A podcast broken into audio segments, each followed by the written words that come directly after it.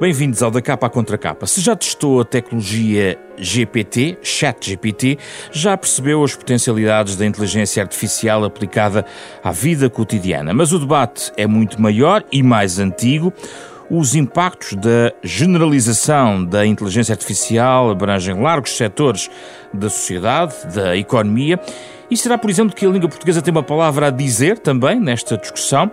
Para esta conversa são nossos convidados João Castro, professor da nova SBE, que trabalha estas questões da inovação e da tecnologia, e também eh, Daniela Braga, a senhora dona da Define AI, que trabalha há muitos anos nesta matéria e que nos vai também explicar em que ponto está esta questão da língua portuguesa aplicada à inteligência artificial, nesta capa contra capa, a parceria semanal da Renascença com a Fundação Francisco Manuel dos Santos.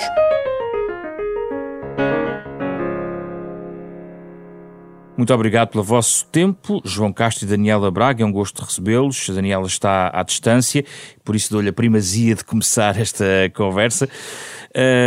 Daniela, eu próprio, eh, antes de começar este programa, eh, não resisti e fui ao chat GPT perguntar o que é que ele achava, o que é que este chat nos diz sobre as potencialidades e sobre os riscos da inteligência artificial. E ele deu-me uma lista de lavandaria, digamos assim, uh, sobre alguns destes uh, riscos. Uh, nos últimos dias falou-se muito sobre esta questão. Em que ponto está o teu pensamento, Daniel, em relação a este ponto?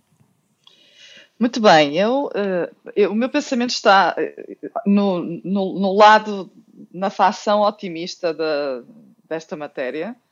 Uh, otimista no sentido de eu, achar, eu acho que é, é, finalmente o momento em que a inteligência artificial está mais uh, desmistificada, está mais democratizada, uh, mas há de facto um, um, uma, apenas uma. E, e portanto, é possível agora qualquer um de nós sentir nas mãos o, o, aumento de produtividade e os, language, os large language models do ChatGPT mostram precisamente essa, essa aplicação, mas há de facto o, onde, onde, há o risco é, é, no, é na explainability, aquilo que se chama explainability destes modelos. Como, o, e não há ainda tecnologia para fazer o, o reverse engineering de, de, de qual, qual, foi a, a, source dos dados, portanto, a, a, fonte dos dados que treinaram estes modelos. E essa é, essa é a questão uh, que está a começar a ser levantada, e ainda bem, e, e, está a começar a ser trazida, inclusive, para os tribunais. Por exemplo, a Getty Images acabou de fazer, tá, tem um, um processo lançado contra a Stable Diffusion por causa do, do facto de estarem a usar conteúdos dos, da plataforma dos, dos, dos, content creators que eles têm nas imagens para fazer precisamente este com, com o watermark da Getty, da Getty e portanto se vê obviamente de onde é que vem a, a source. Portanto isto são, são fontes que não foram pedidas a, que não foi, a quem não foi pedida autorização uh, para fazer isto mas o que ouvimos nos últimos dias, Daniela, por exemplo, até de uma carta que foi muito divulgada a nível global, eh, foi de grande preocupação em relação uh, ao próprio poder que a inteligência artificial poderá ter, uh, ao ponto de se temer um descontrole em relação a um conjunto de mecanismos. Aliás, há um pedido de moratória até de seis meses de várias personalidades ah, nesta eu sei. área. Eu vi. Hum. Uh, eu acho que o problema é, volta, voltamos à questão das fontes, é, é, das fontes não serem bem validadas. Uh, é, esse, é, esse é que é o problema. E, e o, que prova, o, o, que leva a uma. Uh, à divulgação de misinformation. Portanto, isto é o problema da misinformation. Se, se, nós estamos a treinar em modelos que não estão em dados que não, estão, que não são consentidos, não são pagos, não são uh, legítimos. E, e, e, não foram verificados, a, a, validade deles, a veracidade deles não foi validada, uh, isto pode gerar realmente um, quase um universo paralelo de misinformation, de, de má informação ou de informação uh, não, não provada, um bocado parecido com o que aconteceu noutro sentido, mas também é inteligência artificial, na altura da, das redes sociais a influenciarem as eleições na altura, naquela altura de 2016, não sendo, não, portanto, divulgando fake news e, e, e, usando o poder das redes sociais, que também são powered by AI, na verdade, para influenciar as pessoas nas suas decisões. Mas Portanto, isso não te, leva, é não te leva a passar para o lado negativo? Ou começaste a dizer que estavas do lado positivo? Uh, não, porque é o, proble o problema é, é, não me leva a passar para o lado negativo, porque, não se, porque uh, se nós não estamos. No, uh, não vai ser um movimento de um conjunto de pessoas, e são pessoas de, de peso, eu, eu vi essa carta, não vai ser esse movimento que vai parar o desenvolvimento. O, o, basicamente, a caixa de Pandora está aberta. O, se, não for, se for parado na Europa, não vai ser parado na China, não vai ser parado em alguns pontos dos Estados Unidos, não vai ser parado no Reino Unido. Uh, não há unidade jurídica. Portanto, parar nos lados só vai, na realidade, dar, uh, dar uh, uh, avanço competitivo noutros que não têm as mesmas regras. É impossível parar, é isso? É impossível parar. É, é, mais, é mais importante é haver mais awareness. Eu, eu preferia, em vez daquela petição de vamos parar, eu, eu preferia uma petição de vamos sentar à mesa e discutir como é que, como é que podemos fazer explainable AI. Isso sim é mais interessante. De certa forma, há um pedido também, uh, João, entra na conversa, há um pedido para se acelerar, digamos, os sistemas de governação nesta matéria. Uh, seis meses, não sei que diferença fará, não sei qual é a sua opinião, João, sobre isto, mas a verdade é que recoloca aqui a questão sobre a necessidade de regular ou não e a capacidade, sendo que nós, nos debates anteriores, até aqui chegar, não é um debate novo, Uh, nunca se conseguiu encontrar qualquer tipo de fórmula de regulação deste ponto de vista. Muito bem. Uh, bem, uh, começando agradecendo o convite para aqui poder estar e, e, partilhar algumas ideias e também, eh, se calhar, anunciando desde já que, como debate, não vai funcionar muito bem porque como a Daniela, eu também sou um otimista relativamente às oportunidades que, que esta tecnologia encerra e, e, aquilo que se pode construir a partir daqui. Um, é importante nessa, nessa perspectiva de trazer para cima da mesa, e também e concordo com, com, a, com a perspectiva da Daniela, que é esta, este pedido de parar as coisas durante seis meses para, para, para pensar, vai ter poucas garras, não, não vai ter uh, tração praticamente nenhuma, mas é importante aquilo que traz para o debate, ou seja, para que alerta na carta um bocadinho esta a questão da há uma corrida às armas de, da tecnologia, de, sem olhar uh, para o lado, sem parar para pensar que é isso um bocado que, que se pede, um, se calhar começa-se a, perceber a dimensão daquilo que é, se calhar, o, o princípio muito europeu de, da precaução, o precautionary principle, de, antes de fazer, pensar muito bem no que é que podem ser as consequências disso e o que é que daí pode advir. Será sempre muito difícil conseguir construir, e seis meses serão claramente insuficientes, se sequer fosse possível pedir a que todos parassem uh, para pensar, seis meses seria sempre uh, demasiado limitado para conseguir ter algum tipo de, de, de, impacto, porque, na verdade, é muito difícil conseguir adivinhar o amanhã. Uh, a Daniela referiu já uh, o, o, o, exemplo que temos de, em 2016, olharmos para umas eleições, ou várias eleições à volta do mundo, e percebermos que se calhar foi por desinformação que se chegou a esse ponto. E que as plataformas que o potenciaram se calhar podiam ser um perigo. E, entretanto, já se escreveram vários livros exatamente sobre os perigos que isso encerra. No entanto, oito anos antes, quando nos Estados Unidos é eleito o Barack Obama pela primeira vez, celebra-se um feito na democracia naquele país e tenta-se entender porque é que ou como é que tinha sido possível. E uma das causas, um, um dos, das ferramentas que, tinha sido, que era eleita como potenciando essa transformação, esse crescimento daquilo que a sociedade conseguia fazer, eram exatamente as mesmas ferramentas que oito anos depois fomos uh, criticar. E, portanto, como é que em oito anos vamos de celebrar uma tecnologia como sendo absolutamente fantástica para a democracia e oito anos depois estamos Sim, a criticá-la. Mas, mas não, é só, não é só a questão da desinformação. Há aqui uma preocupação que não é só da questão da desinformação. Certo, certo. Este é só um exemplo de uma tecnologia que celebramos como sendo absolutamente fantástica e traz imensas vantagens e muito rapidamente a nossa perspectiva, a nossa interpretação sobre o que é que é o impacto dessa tecnologia uh, alterar-se.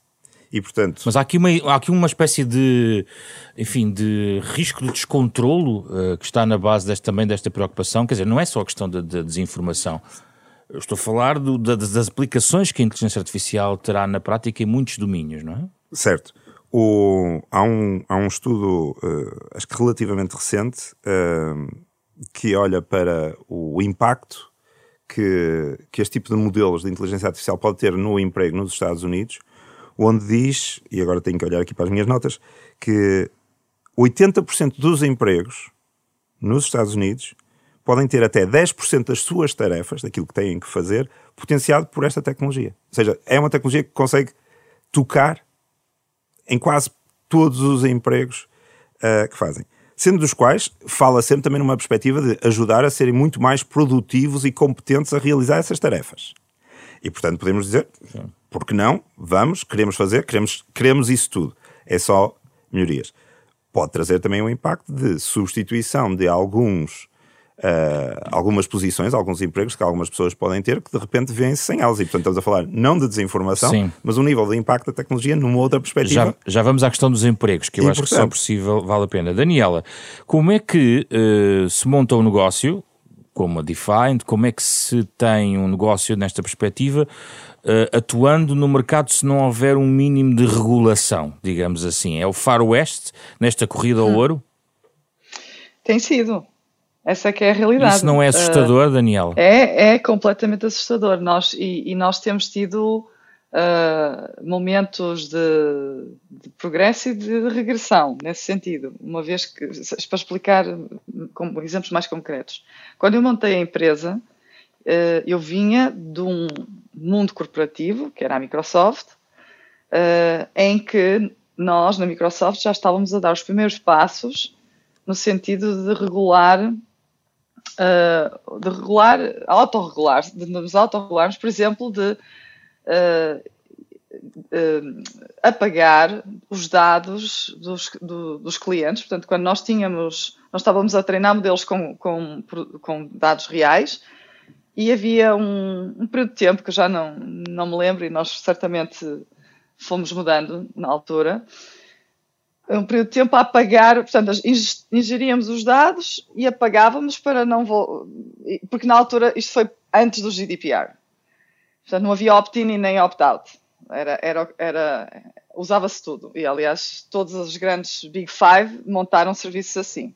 Mas como a Microsoft sempre teve um, um, um trabalho mais... A Microsoft, a IBM, aquelas empresas mais enterprise-oriented, sempre tiveram essa preocupação de, ora bem, nós estamos a usar os, nossos, os dados de clientes empresariais, isto é melhor começar a cautelar. O que não era a mesma preocupação dos consumer products, portanto, das Googles, das Amazons, que agora já tinham, têm um híbrido, obviamente, mas a Google, a Facebook, sempre mais, e a Apple, era muito mais consumer oriented, portanto, era, era, a preocupação era diferente. Entrou o GDPR e, portanto, nós, nós estávamos a produzir dados alta, em alta escala com sentidos pagos sempre dentro, antes do GDPR já estávamos a operar dentro do GDPR, das regras do GDPR. Quando entrou o GDPR, toda a gente teve que fazer alterações na sua plataforma para permitir um opt-in e um opt-out, portanto, uma decisão, os termos and conditions da pessoa dizer, sim senhor, eu posso, posso decidir dar os meus dados para melhoria do, dos modelos, e isso causou, isso causou toda uma, uma, uma transformação, uma disrupção na, na, no estado da arte, sobretudo das grandes corporações, que foi sempre o nosso, inicio, o nosso cliente, a persona ideal do nosso cliente. Mas isso quer dizer, Daniela, que, por um lado, essas grandes companhias começaram a ficar, no fundo, a tomar precauções relacionadas com riscos jurídicos Riscos jurídicos. Não é? A primeira questão foi o risco jurídico, a seguir foi a legislação. Ou seja, por um lado, o aparelho jurídico funcionar e aplicar um conjunto de leis, porque o aparelho jurídico depende de um conjunto de leis que possam ser uh, aplicáveis, passa a expressão e a repetição, uh, a este quadro, e depois a legislação que, uh, no fundo, reforça essa dimensão. Ainda assim, há faroeste, apesar de haver Não, o risco é jurídico e a legislação é que, na verdade, não há legislação, há guidelines. O GDPR é uma compliance, não é uma regra, não é uma, uma policy. ou não é uma, uma, uma lei, não é uma lei, é uma guideline. Essa, essa é que é a questão. Uh, isto para começar, uh, uh, agora, o que aconteceu foi, como, como a humanidade é muito criativa, o que, sobretudo nos últimos dois, dois anos, em que se andou a desenvolver o, os modelos generativos em grande escala, descobriu-se um, um buraco na, nas guidelines, que é toda, toda, todo o conteúdo que existe na internet, uh, à partida, como não há nenhuma, nenhum enquadramento jurídico, se, se tu tens alguma coisa na, da tua informação na internet, que é um bocado a mesma lógica das redes sociais, tu tens a tua vida toda nas redes sociais, já deixou de pertencer. Pertence a, não pertence a ninguém. E como não pertence a ninguém, passa a, passa a ser uh, acessível a toda a gente que queira uh, fazer o, o, que se chama o scraping da web. E aí é que está o problema. É que neste momento a, forma como se o, o, verão do AI que aconteceu com o ChatGPT e com as várias variações de ChatGPTs no mundo uh, aproveitou um, uma espécie de buraco de guidelines e, e, e, é, e, está basicamente, estamos basicamente no Far West. E, portanto, isto, de facto, no nosso modelo de negócio. Uh, é um risco início, para o negócio. É, não, ele levou, claro que sim, e, não, apesar de nós continuamos a trabalhar com as grandes empresas que se preocupam com estas questões, mas as, as, as, as pequenas, as, as, startups, as empresas mais pequenas e as empresas muito grandes também que aproveitaram esta, este buraco, de repente foram atrás destes dados que são, não são validados, que têm realmente, apesar de tudo, copyrights, muitas vezes, hum. e, e, e, isso, e, isso, é realmente um. Bem, no nosso negócio, nós temos todo outro mecanismo de fazer explainable AI para, para fazer o reverse engineering do, dos modelos e perceber a, a qualidade da fonte. E isso é uma oportunidade para nós. Mas é verdade que também é, foi no início uma grande ameaça. Sim. João, é possível uh, explicarmos que opções os legisladores têm pensado para tentar parar este vento com as mãos, na vossa perspectiva? Ou seja, tentar de alguma maneira pôr aqui alguma ordem. O regulamento de proteção de dados eh, foi muito, é muito citado, obviamente, mas houve outras experiências que eventualmente possam não ter resultado?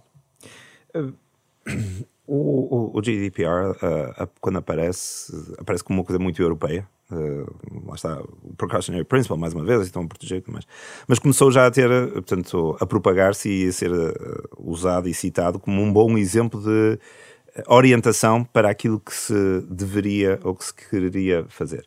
Eu acho que o, o, os reguladores, e a diferentes níveis, uh, desde, a, desde a nível internacional, mas também aqueles que se preocupam depois com a sua indústria, um, conseguem mais ou menos perceber uh, um ponto semelhante àquilo que a Cardinal estava a dizer. Isto, há aqui algo que não se consegue parar, não, não é, não, não, isso não é, não, é, não, é, não é credível que se consiga fazer. Precisamos perceber exatamente o que é que queremos construir a partir daqui, quais são as orientações que devem ser uh, potenciadas e, e, uh, e, e aproveitadas, de facto. Entender os impactos, Uh, mas não ser uh, ingênuo e, e, achar que uh, criando uma regulação alguém não vai se calhar tentar passar ao lado e fazer coisas de forma diferente. Cambridge Analytica foi um negócio que fez isso. Tentou sorver informação criando jogos e quizzes de, diferentes pessoas para conseguir catalogá-las e para todos os efeitos essa informação até seria verídica e válida uh, usou isso para uh, tentar potenciar uh, uma manipulação ou um, uma, um inclinar do terreno de jogo numa, numa, numas eleições. Pagando um preço depois.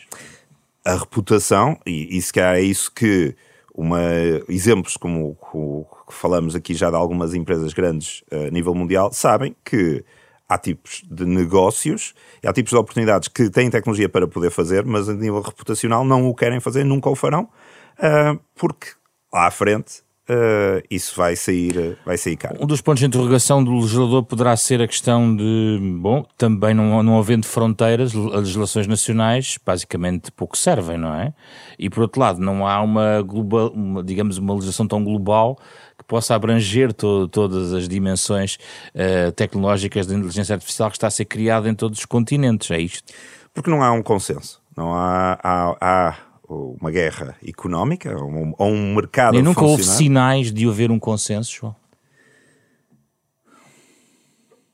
Eu acho que talvez o consenso se houve. Uh, já lá vão 70 anos, uh, quando começaram a falar pela primeira vez um, um conjunto de cabeças e, e, definiram: ah, isto de inteligência artificial, sair da ficção científica e tentar tangibilizar e pôr uh, isso a funcionar. Havia essa aspiração de conseguir construir uh, um engenho, uma máquina uh, que conseguisse efetivamente uh, pensar, ou o que é que fosse a nossa definição do que é que seria pensar. Aí havia a ousadia e acho que aí poderia ser consensual no sentido de a aspiração a construir. Mas provavelmente, também logo aí, haveria uns velhos de Restelo que diriam jamais, isso não, nunca funcionará, é improvável, e, e, e viram ou, ou, ficaram satisfeitos durante muito tempo uh, a ver que as coisas não, não, não avançavam. Por isso, acho interessante falarmos agora nesta moratória, neste pedido de moratória, chamarmos-lhe o, o, Summer of AI, uh, ah, que com, uh, coincide com o verão no hemisfério norte, uh, sendo que ficou também para a história o Winter of AI, que foi uma altura em que não se acreditou que a tecnologia que prometia no início, que tinha esse consenso, também foi mais ou menos consensual que isto não ia a lado nenhum e durante 20, 30 anos hum. esteve quase que esquecida. Hum. A tecnologia evoluiu, capacidade de computação evoluiu, capacidade de armazenamento de informação em eh, termos massivos evoluiu, capacidade de transmitir essa informação e, portanto, conseguir recolher informação de diferentes sítios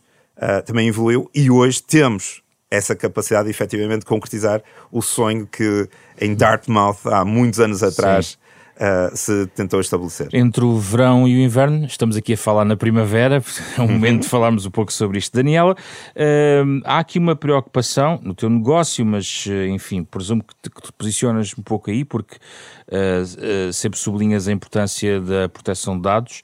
Em relação à questão ética, como uma garantia, uma salvaguarda essencial para providenciares um, um, negócio em torno da inteligência artificial.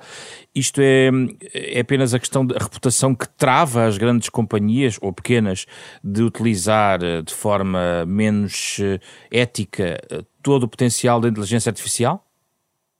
Eu acho que sim, é completamente uma questão de, de percepção de ótica eh, em relação à cadeia de valor que está associada à inteligência artificial. E que no nosso caso, eh, qualquer, qualquer tipo, tudo começa nos dados.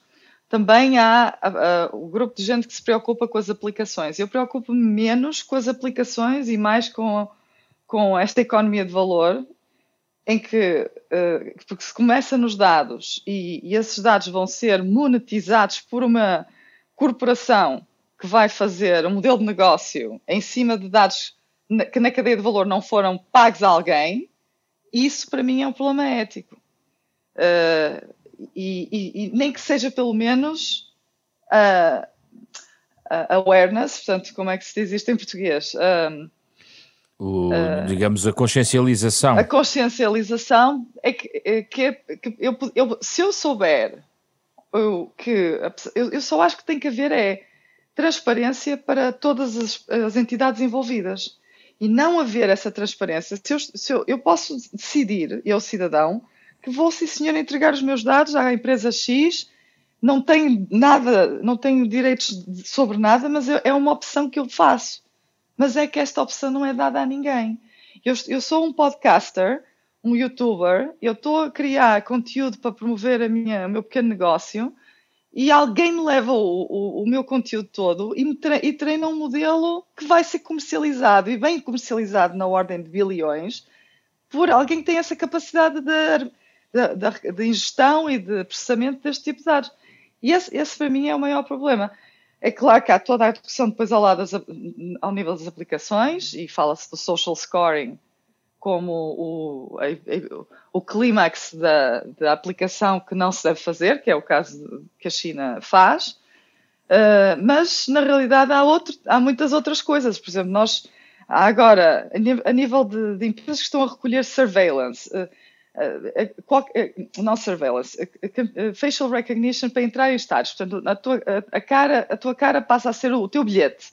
É muito prático só que é preciso que a pessoa, que o utilizador, faça uma escolha consciente de, muito bem, eu já sei que a partir do momento que vou dar a minha cara, que aliás se vê em aeroportos, nos aeroportos é, a função é de, um bocadinho diferente, é a segurança nacional. Não é preciso irmos das... aos aeroportos, em várias empresas fazem reconhecimento facial para entrada já, nas e, instalações. E para, entra, para entrada em instalações, para entrada nos estádios, para entrada nos concertos essas empresas estão uh, a monetizar esses dados não só para a utilização delas, mas para outras uh, indústrias paralelas dentro da mesma área. Isso é um risco e para isso, as pessoas. E, e, claro que sim, isso é a parte que as pessoas não percebem.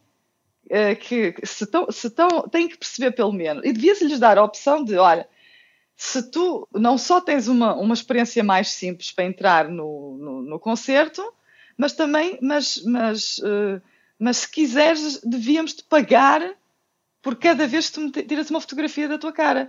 E nem que seja, sei lá, um voucher, uma coisa qualquer, mas isso não acontece. Remunerar no fundo, sim. Essa falta de transparência é, é a parte que me impressiona bastante e esta é a parte que Sim. É a minha, esta é a minha batalha. É, é, curioso que quando eu fiz a tal pesquisa no ChatGPI ele falava da falta de transparência como um dos problemas da própria inteligência claro. artificial. O João quer dizer aqui alguma coisa? Sim, sim, sim. Eu, eu queria só não perder a, a Daniela do, do, lado dos otimistas ao, ao, levantar estes, estes problemas, dando aquilo que é o lado, o, o outro lado da, da, da, da moeda, que é o consentir a, a partilha da informação eh, sabendo que também há valor que é trazido uh, para o nosso lado. E acho que é esse, esse, esse equilíbrio que, que, está aqui em jogo. Uh, dar um outro, o um contra-exemplo. Uh, eu optei por partilhar a minha localização com o, o serviço, de, portanto, com o meu smartphone. Portanto, ele sabe por onde é que eu ando consigo ter o meu histórico para conseguir lembrar por onde é que passei e quantas vezes é que já fui almoçar àquele restaurante ou qual é que foi a última vez que lá estive. E a certa altura aparece-me um alerta a dizer: João, eu estava no sul da Inglaterra a visitar amigos, João, uh, Stonehenge está a 15 minutos de distância. Ora, Stonehenge não é o sítio que eu necessariamente, uh, propositadamente, me deslocaria, mas está ali a 15 minutos de distância, sendo assim o emblemático que é, fui lá à conta de partilhar a minha informação com o, uh, o fabricante do, do, meu smartphone. Ele criou valor para mim e entendi-o assim. Portanto, obviamente, se está a criar valor e esta partilha que nós fazemos é para, para todos nós uh, sairmos mais ricos desta experiência, acho que estamos a bordo. Naturalmente, e acho que esse é o, o, uh, o alerta uh, que, que a Daniela alertou e que concordo de quem é que está a capturar este valor. Se é através do nosso esforço alguém nos está a tirar ou está a aproveitar para, ao fim do dia, se calhar tentar, a tentar impingir qualquer coisa ou, te, ou perceber que consegue, que eu pague mais por um mesmo produto que se calhar... Mas o consumidor está do lado fraco, João, neste momento. O consumidor neste momento está do lado fraco. Ah, em vários uh, setores da economia nem sempre está tão fraco como está aqui não é? Uh, em algumas dimensões do consumo, uh, o consumidor uh, tem uma palavra aqui, não, aqui é muito mais, certo. ainda é muito mais passivo, diria. Temos esse desequilíbrio, portanto, que o, para se conseguir ter a tecnologia a funcionar é preciso uma grande quantidade de, de dados, de informação, e nem todos. Nós não conseguimos recolher isso de forma individual, uh, para conseguirmos competir. E, portanto, é, é, é, há aqui um desequilíbrio natural uh, no ponto em que a tecnologia está. Podemos entender e sonhar que daqui a 50 anos uh, esse desequilíbrio esmorece e vamos ter agentes digitais uh, a trabalhar do nosso lado, são nossos, são, são os nossos mordomos, ou, o que quisermos, a, a ajudar-nos a, a, a, desbravar o caminho e, e tudo o que nos rodeia ou a proteger-nos uhum. dessas ameaças. Mas ainda não é hoje. Uh, e, e, claramente uh, é aquilo que não podemos ser ingênuos nesta abordagem. Daí estes Summer of AIs e hum. esta reflexão que não é nova. Ou seja, toda esta alerta já há, portanto, havia já até quem postulasse que a inteligência artificial é a última grande invenção da humanidade e que depois a partir daí uh, podemos parar. Uh, quando eu fiz, eu fiz uh, um, um, estudo em 2020 com correndo um bocadinho, portanto, a convite da, da, Fundação Francisco Manuel Santos, a tentar perceber o estado da arte da inteligência artificial em Portugal, tanto na academia como na indústria.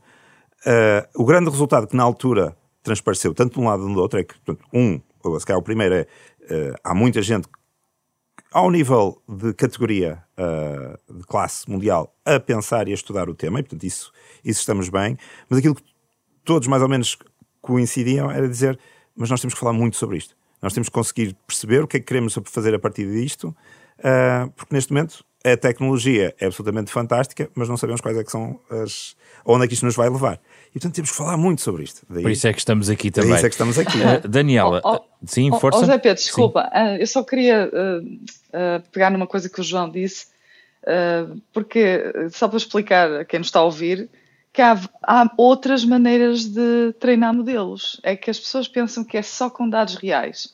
Na realidade, há três maneiras de treinar modelos. Há os dados reais, que são obviamente os mais interessantes, porque são espontâneos, etc. Não há nada melhor do que a realidade, obviamente. Mas há os dados simulados e há os dados sintéticos. E isto é uma coisa que as, muitas destas corporações evitam porque é mais caro produzir é uma questão monetária. Não são piores, são, mais, são é mais caros. Uhum. E isso sim é um faroeste e isso sim é um desequilíbrio, uh, é um desequilíbrio capitalista das coisas, porque de facto uh, não, não, aí é, voltam a pôr o consumidor na, na posição do L mais fraco, porque não tem força individualmente, mas eles, eles podem pagar por estes dados. Isso, são, isso é, é também o nosso negócio é possível criar large language models com dados simulados e sintéticos. Daniela, eu ainda gostava de falar aqui da questão dos empregos, uh, que é uma das questões que também em cima da mesa sempre. Há um relatório esta semana da Goldman Sachs que aponta para a substituição de cerca de 300 milhões de postos de trabalho uh, a tempo total um quarto das forças das uh, tarefas, uh, digamos, laborais nos Estados Unidos e na Europa, mas também, por outro lado, e há que dizer o outro lado também do, das, dos, dos, estudos, ehm, também a, a, criação de novos empregos. Uh, eu penso que, eh, na tua opinião, por conversas anteriores, defendes que vai haver um impacto uh, generalizado na questão dos empregos, mas sobretudo em tarefas muito de, uh, de automatização, uh, monótonas, digamos assim. Exato. Mas não corremos o risco de alguém estar a fazer um dia este debate por mim e ser uma máquina, já existem neste momento rádios que a ser preparadas exatamente com a inteligência artificial, onde não tem ninguém a falar a não ser uma máquina para os ouvintes. Uh, ora bem, isso entra na borderline da, da ética, de algumas funções serem ou não serem automatizadas. Eu acho que, como qualquer revolução uh, tecnológica que a humanidade fez, não é. Uh, há sempre, o, há sempre essa, esse debate.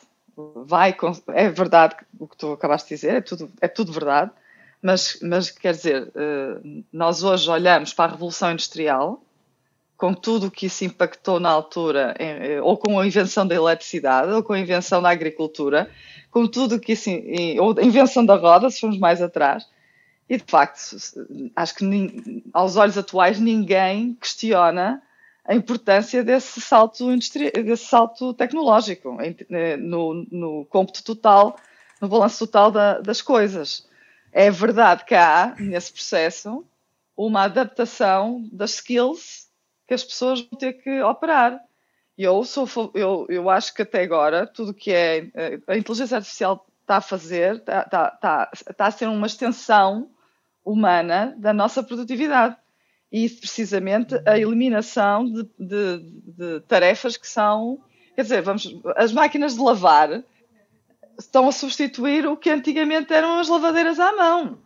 Eu, eu acho que ninguém questiona que é um tipo de trabalho que, que era muito pouco edificante e muito pouco intelectualmente estimulante.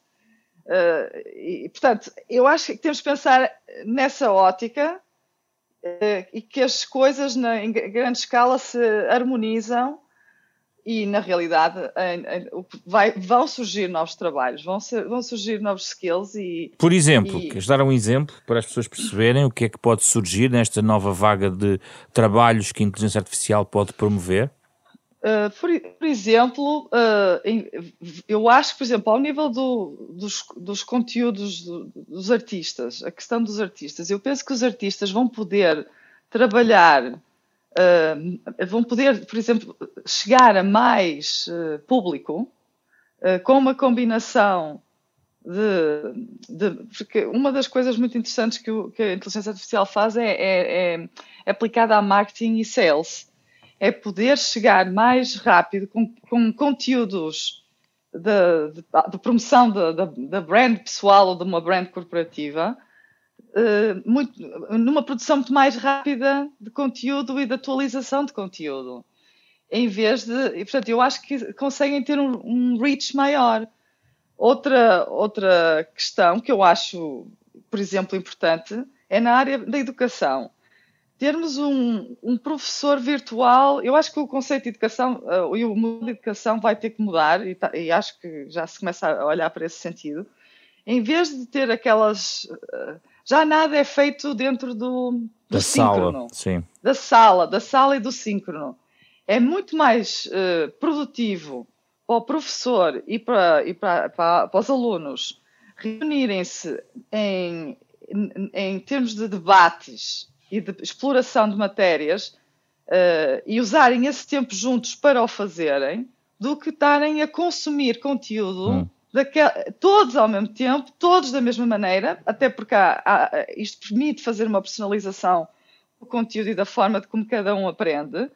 Uh, de uma maneira muito mais uh, personalizada. Agora, é que, agora é que o consenso estragou entre o João e a Daniela, porque o João é professor. João, pois é. então. É. Sim, uh, e, tem algumas coisas agora acho que tenho que tentar trazer para, para cima da mesa. Vou, vou, também fazer outra coisa que é, agora vou, vou ser eu um bocadinho o, o pessimista.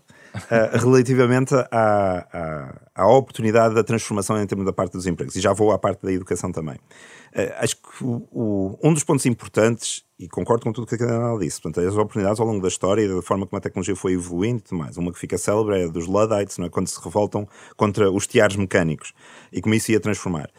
Um ponto importante a reter é que à medida que formos cavalgando o que é que estas tecnologias podem fazer e aumentar a produtividade, que é o que esses uh, relatórios uh, vêm mostrar, a parte da substituição é ter atenção à violência ou à rapidez da introdução dessas, uh, dessas soluções. Uh, porque quando falamos da eletrificação, não é de um dia para o outro que de repente todas as cidades estão eletrificadas e, portanto, todas as pessoas que eram responsáveis por acender e apagar o, uh, as, uh, os lampiões a gás que têm que mudar de vida. O, a disponibilização do, do ChatGPT parece nas métricas de adoção da tecnologia que chegou a, agora não me lembro de cor, 10 milhões de utilizadores mais rápido que qualquer uma das outras tecnologias anteriores. E, portanto, temos que ter em conta a velocidade e a voracidade com que isto é feito. Para dar um exemplo, no lado da educação. Uh, nós, na, na minha escola, aquela onde eu estou, estamos a olhar para isso. Uh, já olhávamos também no contexto da pandemia de o que é que nós estamos, como é que nós podemos ensinar no contexto em que estamos todos remotos e, e perceber o que é que é uh, útil.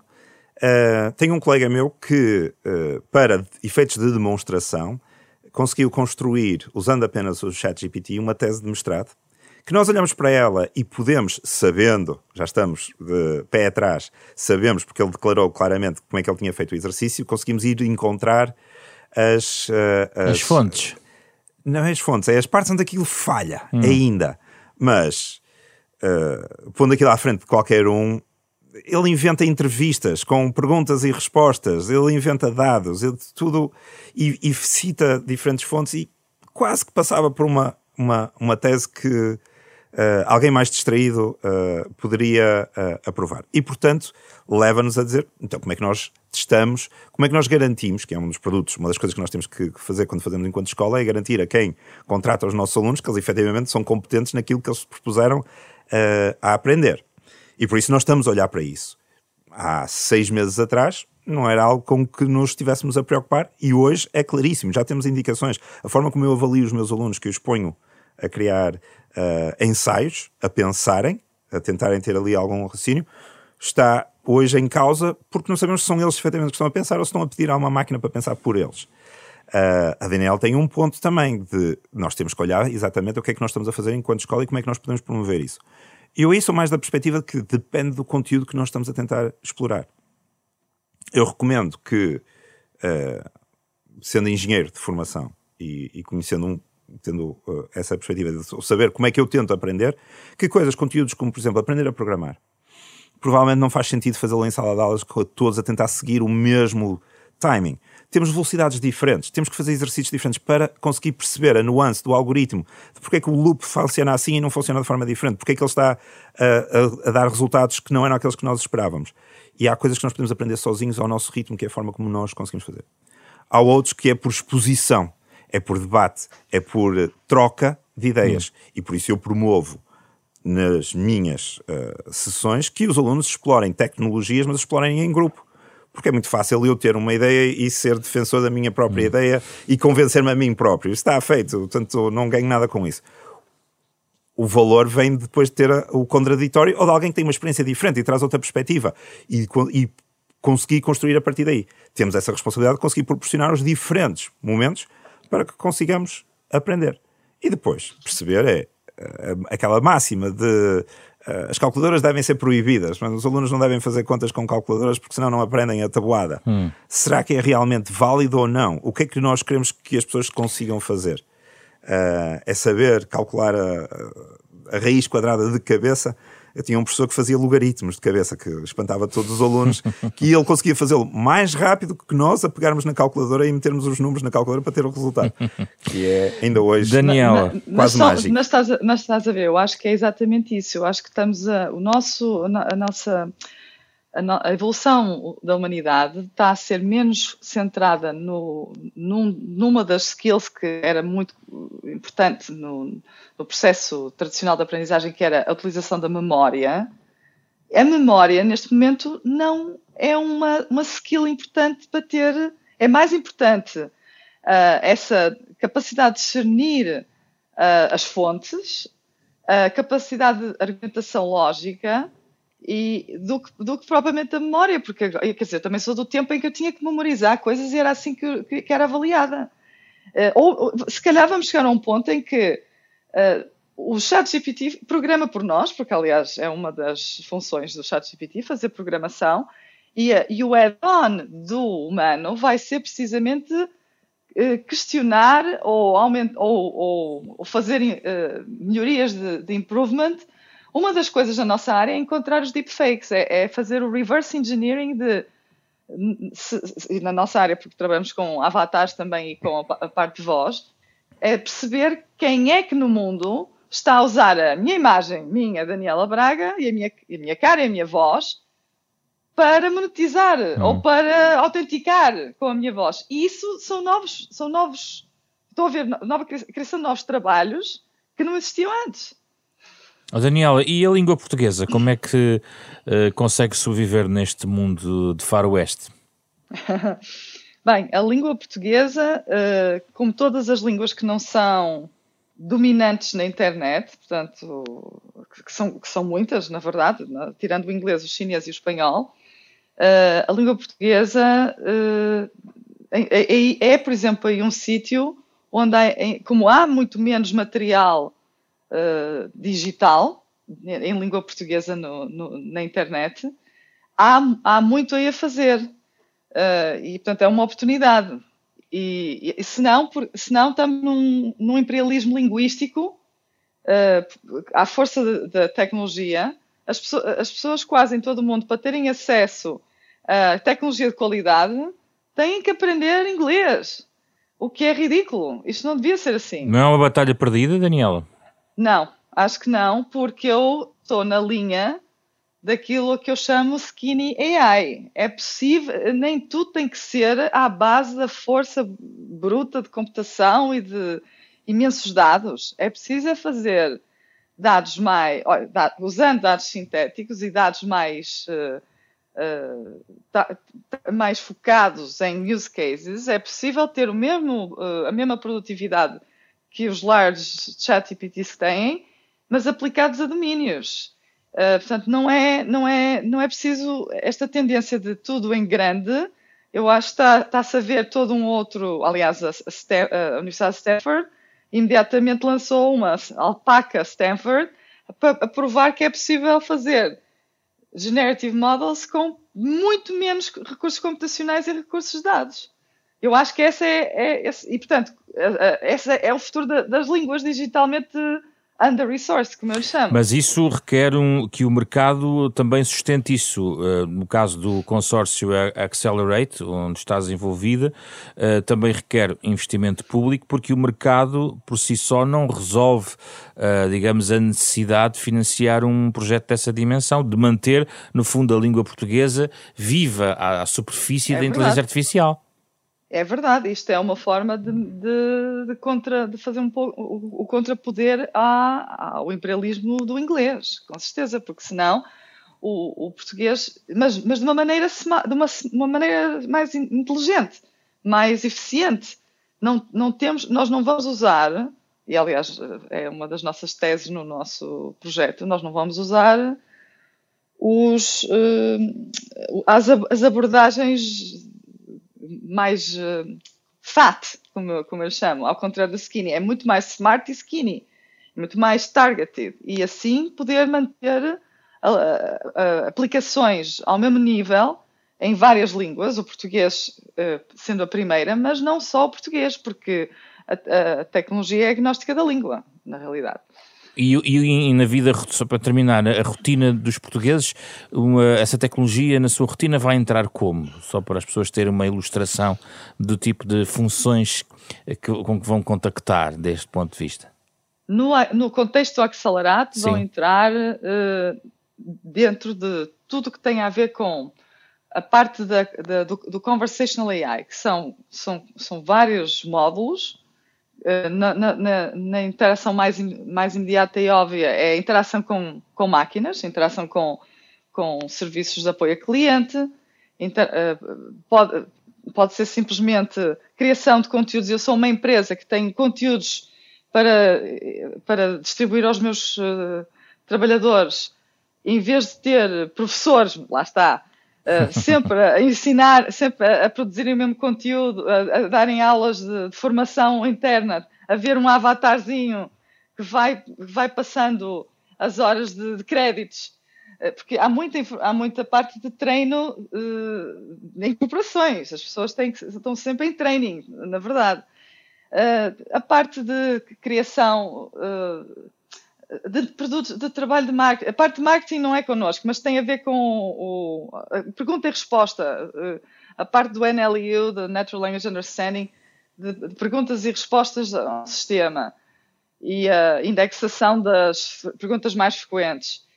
E a parte de reconhecimento de voz, que é, o, que é o, em muitas aplicações, desde as aplicações médicas, quando os, as notas médicas, as, as, as, as eh, doctor-patient conversations e, e, mesmo reuniões eh, e chamadas telefónicas para os contact centers, isto, isto são tudo dados que não que estão, a ser, estão a ser transcritos, mas são, estão a ser transcritos menos, menos accurately porque, não, porque não, o trabalho da, do, do, português de Portugal é, uhum. está, na, está na cauda dos desenvolvimentos das tecnológicas americanas. Vamos fechar com a reflexão do João sobre a língua portuguesa. João?